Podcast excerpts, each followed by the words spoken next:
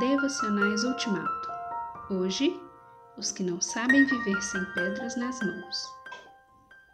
Vocês sabem como Deus ungiu a Jesus de Nazaré com o Espírito Santo e poder e como ele andou por toda parte fazendo bem e curando todos os oprimidos pelo diabo. Atos 10, 38.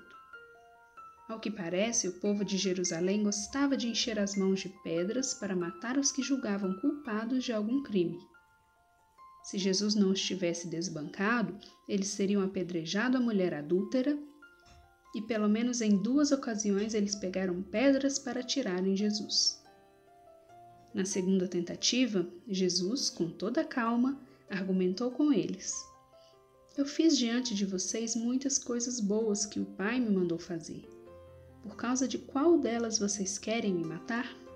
João 10, 32 entre as muitas coisas boas, ou as muitas obras boas, ou os muitos milagres, estavam a transformação da água em vinho, a cura do menino que estava à morte, a cura do paralítico do tanque de Betesda, a multiplicação de pães e peixes, a recuperação da mulher adúltera e a cura do cego de nascença.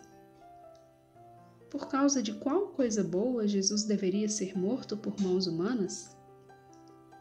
Os apedrejadores responderam: Queremos matá-lo porque você está se fazendo de Deus. João 10, 33.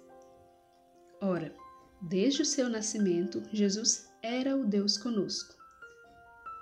Se tudo a respeito de Jesus fosse escrito, não haveria bibliotecas suficientes para guardar todos os livros.